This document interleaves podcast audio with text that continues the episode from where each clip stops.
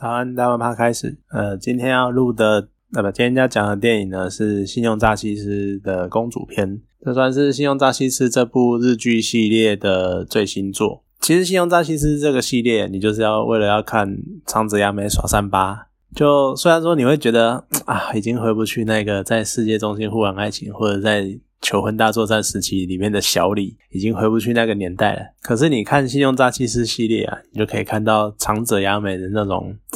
超多面向的演出。我觉得几乎可以称为她就是新一代的百变女王。就她可以很三八，可是又可以很文静，然后又可以很高雅，然后又可以很气质。这真的是很多很多面相，我觉得真的是很特别。那看啊，你也会就很好奇，就是达子，就是它里面的信用诈欺师的主角，他是怎么变成今天的样子？就我觉得会很好奇，他在成为一流诈欺师前的人生，还有那个故事经历是怎样？很好奇这件事情。我觉得有可能，也许哪一天他会讲一下，或者是。拍前传之类的吧，不过他可能还没有想要，这算是老本之类的，就还没有想要拍这件事情。那从日剧的风格，然后还有前一集的剧场版，你就可以知道这一部系列作它的风格呢，就是一直不断的各种转折，然后还有计中计中计中计那种不知道多少层的计车这样子。所以很多桥段就你就觉得不意外，因为你就知道哦，它就是一定会有转折，然后每个人的出场、每个人的铺陈一定都不简单。而且呢，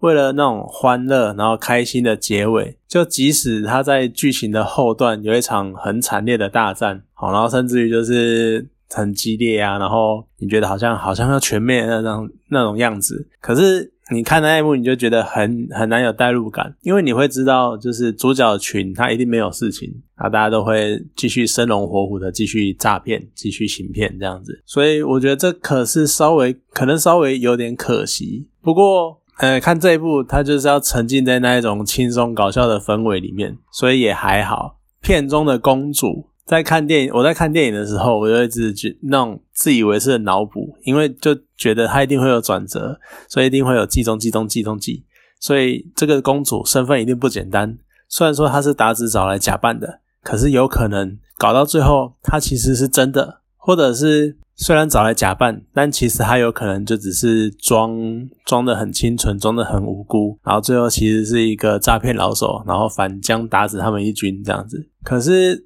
虽然说最后就没有这么没有我想的这么夸张，没有那么复杂，就他还是一个本性善良的被打死找来的冒牌货。不过我觉得他的角色整体角色其实塑造的很好，因为他就是真的那种个性很善良啊，然后会帮助人啊，然后会热心助人，然后会看到有难的人会去扶持他一把这样子，而且他又是被打死那种半强迫的拖累，所以你也。算是能够接受这个收尾啦，就我觉得好，那让他有这样的归宿好像也不错。然后我觉得惊喜的就是徐若瑄的客串，她果然是不愧是曾经在日本演艺圈打转过的女人，然后台日双方都很吃得开。而且你前阵子才看完《孤味》，那个默默压抑自己的那种医生二姐，然后为了家庭，然后在那边。就是你会觉得她在孤味里面就是那种不能讲小女人，可是就是为了家庭，然后你觉得她牺牲了很多东西，背负很多东西那种沉重的感觉。突然呢，在信用诈欺师里面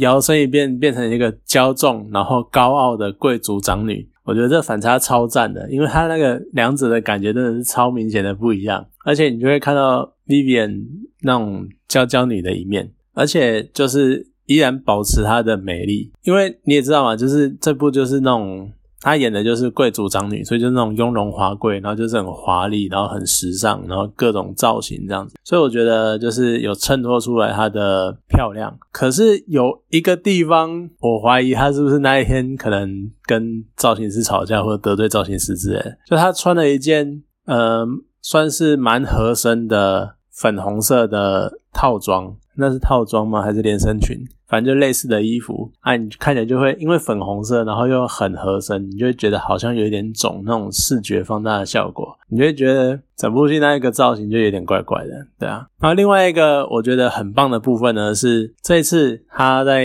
一开始找了。应该算是台湾的灵演吧。然后他后来也有一个出场的机会。我其实对这个演员不熟，但是找他来，我觉得超棒的。因为电影里面有一些有他跟 Vivian 啊，在电影里面有一些台词是讲中文的，我终于不用再听到那种很奇怪的口音在讲中文这件事情，或者是就是每次你不管是日韩片也好啊，然后还有什么中啊那个好莱坞片也是，他们也许反正他们就是很喜欢找会讲中文的外国人，然后来演这个角色啊，可是。就讲的中文超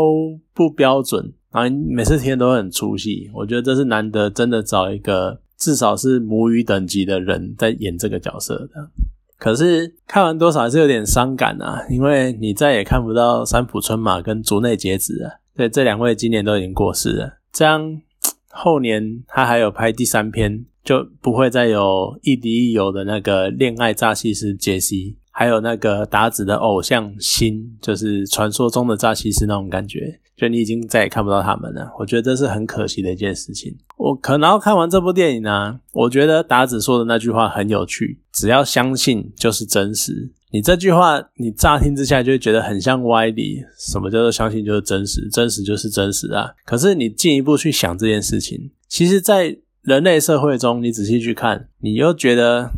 又会有哪些事情是真的真实？虽然说很多东西是实际存在的，好像你的耳机和你的电脑、你的滑鼠，可是有很多很多事情跟制度是建立在人类群体的相信这件事情的这个基础上。像是金钱啊，它其实就只是一张你纸钞一百块，它其实就只是一张纸，然后上面画了一些图，然后一些有个数字。可是因为你相信它代表一百块的价值。所以它就拥有一百块的价值，然后还有像政治嘛，就为什么呃，我可以允许你用这种制度来领导我，或者是你用制度来统治我？还有法律，为什么写几行字我就要遵守那一那几行字？其实这些制度都是建立在社会群体的信任上，他们其实都是抽象的概念，他们并不是实质存在的东西。那你就算说像剧中可能、电影中可能强调的是亲子关系好了。虽然说公主她并不是真正的亲生子女，可是其实一张文件它就可以也是承认这个关系，甚至于